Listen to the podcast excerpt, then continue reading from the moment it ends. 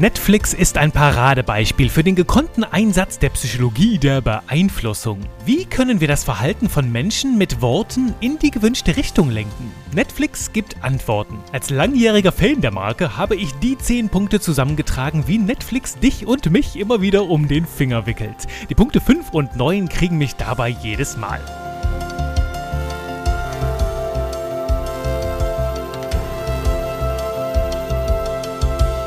Halli, hallo und willkommen zu einer neuen Runde Spaß mit Buchstaben. Hier im Podcast Texte, die verkaufen, der Adresse für modernes Copywriting, also für verkaufsstarke Texte. Mein Name ist immer noch Jurik Heifens, Trainer für modernes Copywriting und hier erfährst du, wie du mit deinen Worten das Denken, Fühlen und Handeln von Menschen gestaltest. Und das natürlich auf eine moralisch, ethisch korrekte Art und Weise, denn du weißt ja, nur dann sind Marketing, Verkauf und das gesamte Business wirklich nachhaltig. Und mir ist es sehr wichtig, das zu betonen, denn im Marketing und insbesondere im Copywriting, also im Werbetexten, setzen wir jede Menge Verkaufspsychologie ein, sogenannte Trigger, mit denen wir Menschen auf eine subtile, unterschwellige Art und Weise beeinflussen und damit ja ganz stark lenken können, wie sie denken, fühlen und handeln. Und mit so wirkungsvollen Tools und Prinzipien geht natürlich auch eine große Verantwortung einher. Also liegt es in deiner Hand, sie fürs Gute einzusetzen. Und aus meiner Perspektive bedeutet das Menschen zu einem Ergebnis zu begleiten, das in ihrem Interesse ist und auch langfristig gut und richtig für sie ist. In dieser Folge dreht sich also alles um diese psychologischen Mechanismen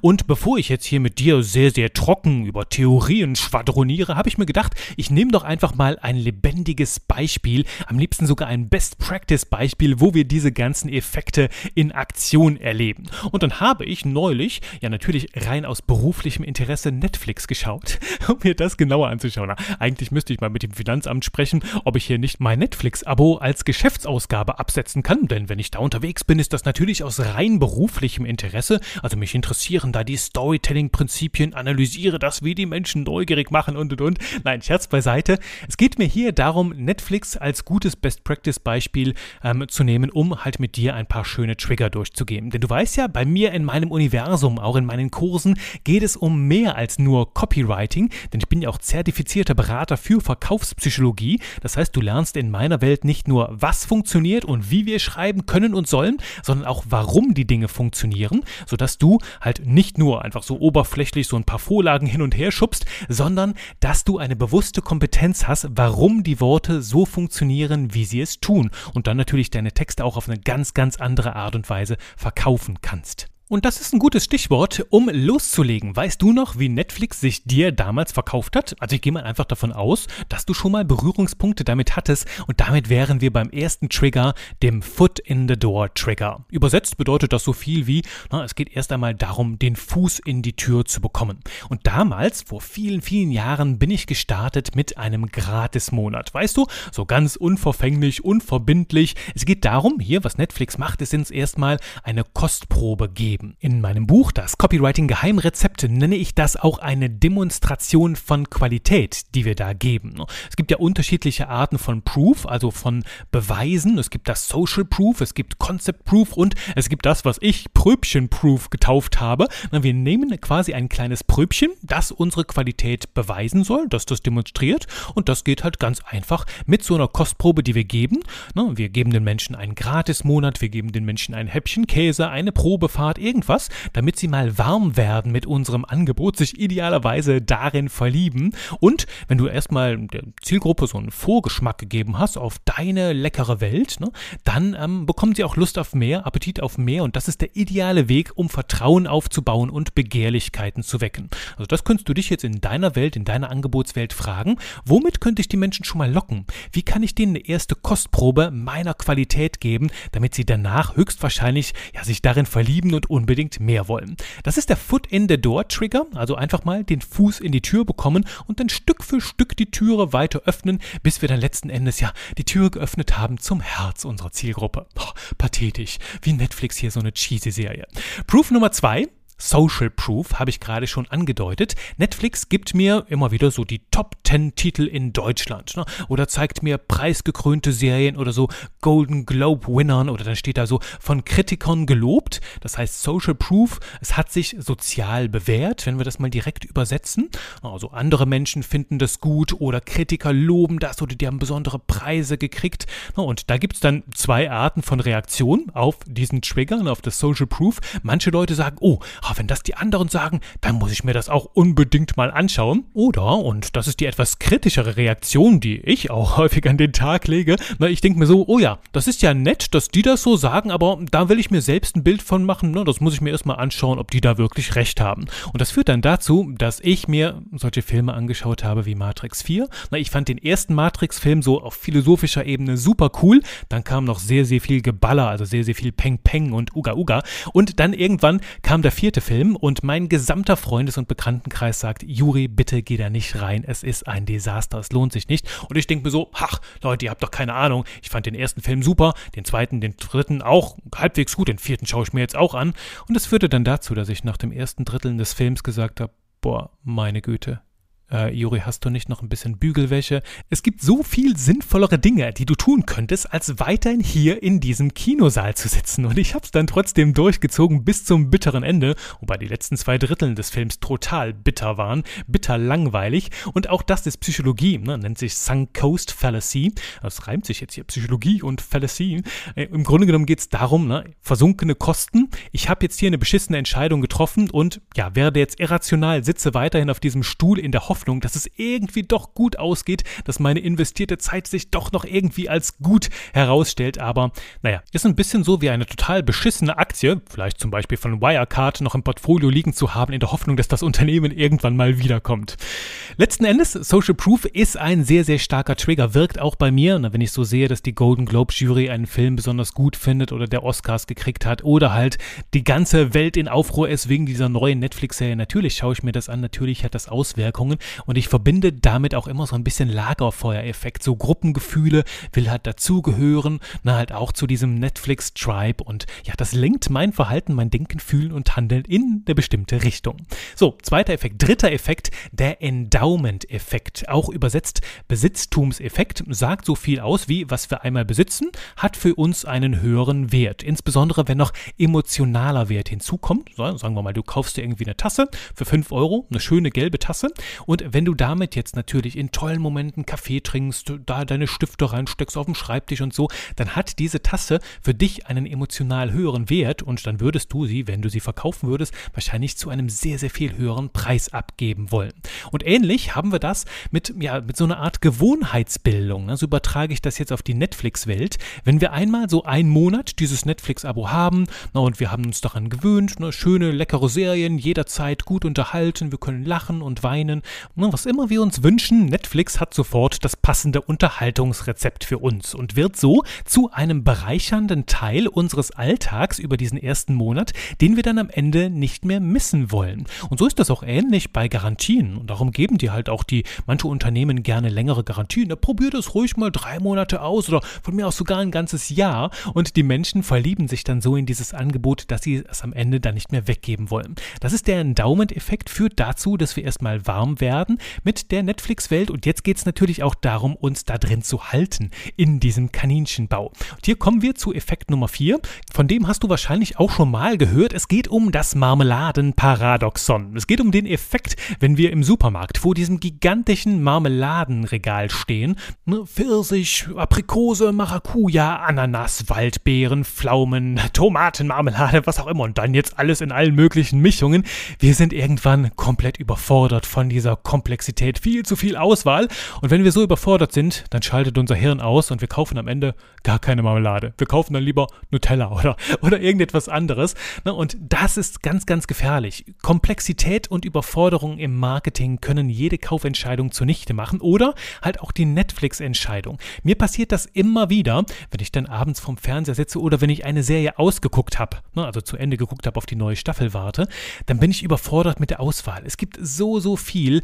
Ähm, manchmal ist es sogar so wild, dass ich durch erst erstmal so 10 Minuten. Ich hatte mir was zu essen gemacht. Ne? Die Pizza, die ist mittlerweile kalt, weil ich 15 Minuten überlegt habe, welche Serie gucke ich denn jetzt, kann mich nicht entscheiden. Und manchmal wird das so wild, dass ich Netflix ausmache und Amazon Prime aufmache und dann da weiter nach dem richtigen Film suche, weil ich einfach komplett überfordert bin mit der ganzen Auswahl. Daher ist es hier wichtig, einfach schon mal das Denken der Menschen zu lenken, Empfehlungen zu geben, die Auswahl einzugrenzen. Und hier ist ganz wichtig, beraten, aber nicht bevormunden. Also wenn Netflix jetzt mir sagt, hier guck das unbedingt, dann kann es sein, boah, Netflix, du nervst, ich lass mir von, von dir doch gar nichts sagen, hier, ich gehe jetzt, tschüss. also manche Zielgruppen brauchen klare Empfehlungen weil sie sonst ewig rumeiern und andere brauchen ihren Freiraum, ihre Wahlfreiheit, weil sie sich sonst bevormundet fühlen. Das ist halt jetzt ein komplexeres Thema, da gehen wir in meiner Copywriting Genius Class drauf ein, ne, welche, welche, welche psychologischen Muster deine Zielgruppe hat und mit welcher Kommunikation du sie wie erreichst, ist auch ein Thema der Metaprogramme, darfst du auch gerne mal in meinem Buch nachlesen, ne, der Persönlichkeitscode, mein Spiegel-Bestseller, äh, insbesondere die Metaprogramme internal, external, reaktiv, proaktiv, die spielen hier eine ganz ganz, ganz große Rolle. Also Effekt Nummer 4, das Marmeladenparadoxon, Komplexität reduzieren, Überforderung vermeiden, indem wir ja das Denken der Menschen lenken, ihnen Empfehlungen geben, wenn die Auswahl zu groß ist, damit sie trotzdem eine gute Entscheidung treffen. Da freue ich mich dann über so Social Proof Elemente, damit ich ein bisschen, ein bisschen Ordnung in mein Chaos bekomme. Es ist nämlich meistens so, ich weiß nicht, was ich zuerst schauen soll und dann fange ich manchmal sogar eine Sache an und höre dann nach fünf Minuten wieder auf, weil ich mir denke, ach nee, vielleicht ist doch die andere Serie, der andere Film Film besser. Und damit wären wir beim Effekt Nummer 5, der sich Nudging nennt. N-U-D-G-I-N-G. Das kommt von dem schönen Verb to nudge und bedeutet so viel wie schubsen und stoßen und das können wir hier sogar wörtlich nehmen. Es geht darum, einen Anstoß zu geben. Also so klassische Lehrbuchbeispiele rund ums Thema Nudging sind, dass du ähm, einen Obstkorb in die Mitte auf den Tisch stellst, ne, wenn du zum Beispiel eine Versammlung hast oder ein Meeting und das Süße, die Leckereien, das Böse weiter wegstellst, sodass man extra aufstehen muss, um sich an der Süßigkeiten-Schachtel zu vergreifen und das Obst ist einfach näher in Reichweite, deswegen greifen wir eher dazu, statt den langen, beschwerlichen Weg zu den Süßigkeiten auf uns zu nehmen. Nudging bedeutet also einen Schubser, einen Anstoß in die richtige Richtung geben. Das hast du bei den Männern im Pissoir auch, so diese kleine Fliege, die manchmal da drin klebt. Oder ich habe auch schon gesehen, dass so ein kleines Tor im Pissoir stand, damit die Männer da reinpinkeln. Ich verstehe nicht, wie man neben das Pissoir pinkeln kann, aber das ist eine eigene Wissenschaft für sich. Jedenfalls soll diese Fliege oder dieses kleine Tor ja zu einem gewünschten Verhalten ermuntern. Wir geben also unterschwellig einen kleinen Schubser in in die gewünschte Richtung, häufig einfach indem wir den Zugang zum gewünschten Ergebnis vereinfachen, indem wir zum Beispiel einfach den Obstkorb in die Mitte des Tisches stellen. Und ich finde, Netflix macht das sehr, sehr gut. Das ist einer von diesen Punkten, wie ich schon im Teaser angedeutet habe, womit die mich immer wieder kriegen. Nämlich setzt Netflix das Nudging sehr geschickt ein, um mich halt dazu zu kriegen, endlich mit der Serie zu starten. Du hast das bestimmt auch schon mal erlebt, ne? Du gehst einfach auf so eine Serie oder einen Film drauf und der startet schon von ganz alleine im Sinne von, ja, jetzt mach halt schon. Ne? Netflix trifft also die Entscheidung für uns. Es geht schon mal los. Und ich glaube, Netflix vertraut da sehr darauf, dass uns die Spannung des Films, also wenn es einmal losgeht, irgendein spannender Dialog oder eine coole Szene, von selbst in seinen Bann zieht. Und dann geht es los. Ne? Wir kommen von einer Szene in die andere und können nicht mehr aufhören. Wir sind mittendrin. Und Netflix hat dann quasi die Entscheidung so ein bisschen befeuert und in eine gewisse Richtung geschubst und plötzlich sind wir drin. Und wenn ich mich mal wieder nicht entscheiden kann, was ich mir anschauen soll, bin ich dafür sehr, sehr dankbar. Also Nudging, so kleine unterschwellige Schubser, um ein Verhalten in eine gewünschte Richtung zu lenken.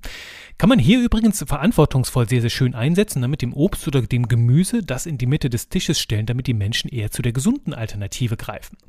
Nummer 6 sind Hooks. Es geht um Neugier. Es geht darum, eine Sucht zu entfachen. Und das macht Netflix ganz hervorragend, denn Netflix macht mir immer wieder individuelle Vorschläge auf Basis meines Verhaltens, so dass ich immer wieder neue Medien finde, die zu meinem Geschmack passen. Also hier geht es darum, mit Daten herauszufinden, was gefällt den Leuten und sie dann genau an diesem individuellen Punkt zu triggern. Wenn sie genau wissen, ach der Juri, der hat diese und diese Muster. Das funktioniert im Copywriting ganz ähnlich, indem wir die Kaufmotive der Menschen identifizieren und sie dann mit bestimmten Worten, bestimmten Formulierungen und bestimmten Triggern halt ja richtig dolle aktiviert bekommen. Dazu kannst du gerne nochmal die Folge 50 anhören, rund ums Thema Kaufmotive oder halt einfach den entsprechenden Bereich. Das ist Zutat Nummer 5 in meinem Buch, das Copywriting Geheimrezept. Da einfach mal nachlesen und da tiefer einsteigen. Ganz faszinierend. Wenn wir erst einmal ein psychologisches Profil der Zielgruppe haben, können wir sie individuell ansprechen, mit starken Hooks, sie neugierig machen und sogar süchtig nach gewissen Inhalten, sodass dieser Haben-Wollen-Effekt einkehrt. Und ähm, ja, das ist halt die Magie, was Netflix machen kann auf einer sehr, sehr schönen Datenbasis. Punkt Nummer 7 ist ganz klar, Benefits zu kommunizieren. Das sehe ich ganz schön, wenn ich mein Netflix aufmache, dann sagen die nicht etwa hier, na, das sind Actionfilme oder halt auch Thriller oder so, ne, sondern heben ganz klare Vorteile hervor. Was bedeutet das für mich und meine Welt? Wie zum Beispiel herzhaft lachen oder es gibt die Geheimtipps oder man verspricht mir knisternde Spannung. Also sie versprechen mir noch ein bisschen mehr den Vorteil, was ich ganz genau erlebe und geben über die, über das Genre des Films hinaus. Finde ich auch ganz spannend. Also sag mir, was ich davon habe, wenn ich diesen Film anschaue. Na, werde ich das Popcorn ähm, über den Haufen schmeißen, weil ich so zittere am ganzen Körper oder werde ich weinen und zu Tränen gerührt sein oder werde ich halt einfach herzhaft lachen. Also einfach die Vorteile für mich herausstellen von diesem schönen, unterhaltsamen Erlebnis. Punkt Nummer 7. Punkt Nummer 8. Verknappung und Exklusivität. Das treibt Netflix schon in den vergangenen Jahren auf die Spitze, indem sie ähm, selbst eigene, beeindruckende Formate produzieren, halt auch mit Hollywood-Größen ähm, Formate, die angesagt sind, die es auch nur bei Netflix gibt. Das heißt, wenn ich nicht zu diesem Kosmos gehöre, dann kann ich mir die nicht anschauen. Ne? Also es ist wirklich nur in diesem Kosmos und das sorgt halt für ganz, ganz besondere Begehrlichkeiten. Das ist Punkt Nummer 8, also diese Verknappung, die Exklusivität, diesen Charakter da drin haben. Wenn du halt nicht mehr bei Netflix bist, dann ist es vorbei, dann gehörst du nicht mehr dazu, dann verpasst du diese ganzen tollen Filme.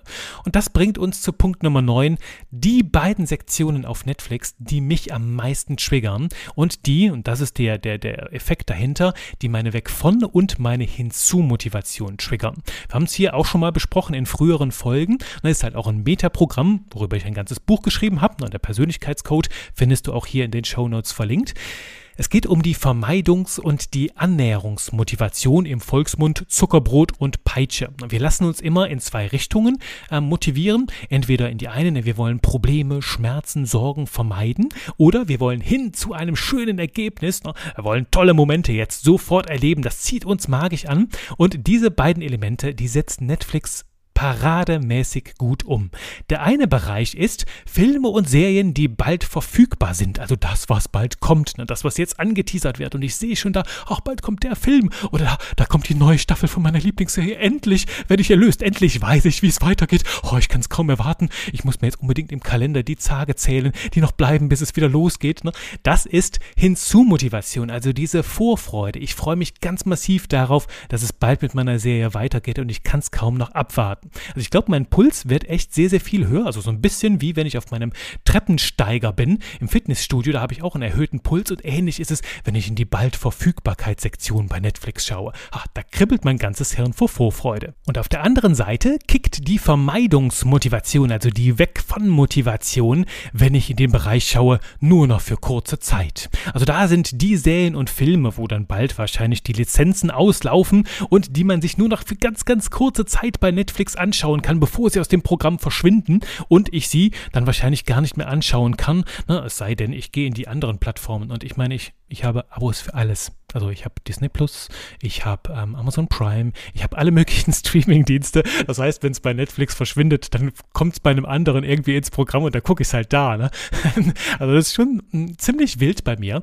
Und äh, trotzdem kickt immer noch so diese Angst, etwas zu verpassen. Ganz am Ende, wenn ich das so sehe, ullala, ullala, ullala, die, der Film ist gleich weg. Okay, dann schaue ich mir den heute Abend an. Also das sorgt dann für ein Gefühl der Dringlichkeit. Punkt Nummer 9, weg von und hin zu Motivation und Punkt Nummer 10, damit schließt sich der Kreis und das ist wahrscheinlich einer der größten Gründe, warum wir unser Netflix-Abo nicht kündigen wollen. Es geht um die Verlustaversion. Es geht darum, dass uns entgangene Vorteile sehr, sehr viel mehr schmerzen als Gewinne. Also sagen wir mal, du hast jetzt eine Aktie, irgendwie vielleicht die Netflix-Aktie, dann tut es dir mehr weh, wenn die 5% verliert, als wenn die gerade 5% zulegt im Kurs. Also entgangene Vorteile schmerzen uns richtig, richtig dolle und deswegen wollen wir halt nicht kündigen, weil wir dann den Zugang zu all den schönen Serien und Momenten verlieren. Und sagen wir mal, du findest deine Lieblingsserie im ersten Monat, ne, Foot in the Door, und du brauchst länger als den Gratismonat, um sie dir anzuschauen. Ich meine, wegen den ganzen Staffeln.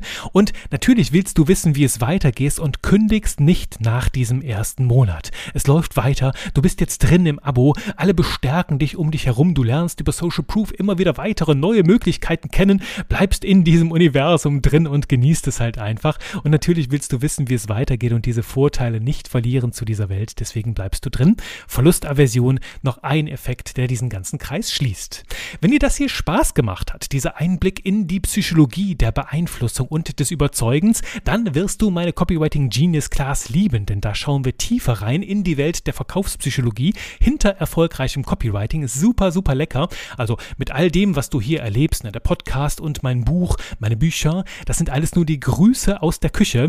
Es gibt noch sehr viel mehr zu entdecken und das Festmahl, das erwartet dich in meiner Copywriting Genius Class. Wenn du damit dabei sein willst, komm einfach auf meine Website, textedieverkaufen.de, vereinbarst du einen kleinen Call und dann erzähle ich dir, was da alles Schönes auf dich wartet. In der nächsten Folge Spaß mit Buchstaben hier wartet wieder ein leckerer Impuls zu verkaufsstarken Texten. Jetzt sage ich erst einmal Danke fürs Zuhören, schreib lecker, bleib heiter und bye bye.